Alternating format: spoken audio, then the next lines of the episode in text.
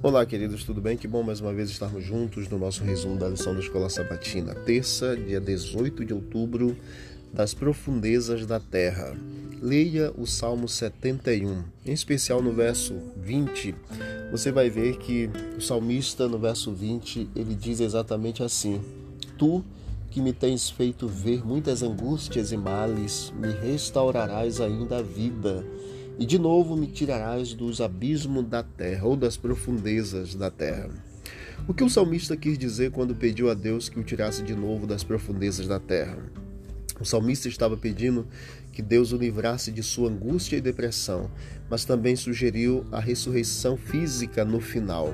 No Salmo 49, nós encontramos, por exemplo, uma expressão tocante de esperança na ressurreição, em contraste com a falsa certeza do tolo que confiou em sua riqueza. No Salmo 71, que é o de hoje, o salmista buscou esperança e segurança em Deus enquanto estava cercado por inimigos e falsos acusadores que diziam que o Senhor o havia abandonado. Em meio às provações, o salmista encontrou consolo e segurança ao relembrar como Deus tinha cuidado dele no passado.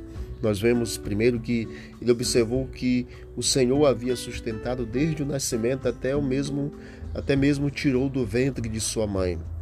Então reconheceu que o Senhor havia ensinado desde a sua juventude. Com certeza de que Deus era a sua rocha, a sua fortaleza, o salmista suplicou: "Se tu para mim uma rocha habitável, em que eu sempre possa me refugiar. Não me rejeites na minha velhice, quando me faltarem as forças, não me desampares. Ó Deus, não te ausentes de mim, Deus meu, apressa-te em me socorrer. Então ele acrescentou no verso 20: Tu me fizeste passar muitas e muitas provas, duras tribulações. Restaurarás a minha vida e das profundezas da terra de novo me farás subir.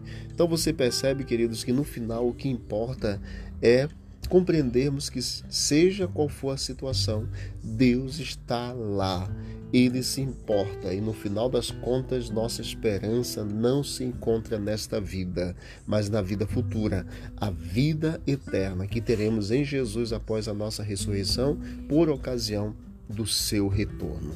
Que Deus abençoe você, que Deus abençoe a todos nós, que a gente possa manter confiança, esperança e segurança, assim como o salmista também desenvolvia no Senhor. Vamos orar? Querido Deus, obrigado pelas bênçãos de mais um dia, pelo cuidado do Senhor, por tudo que o Senhor tem feito por nós. Continue conosco, nos dê um dia feliz, com esperança e segurança, em nome de Jesus. Amém. Que Deus abençoe a todos e vamos que vamos para o alto e avante.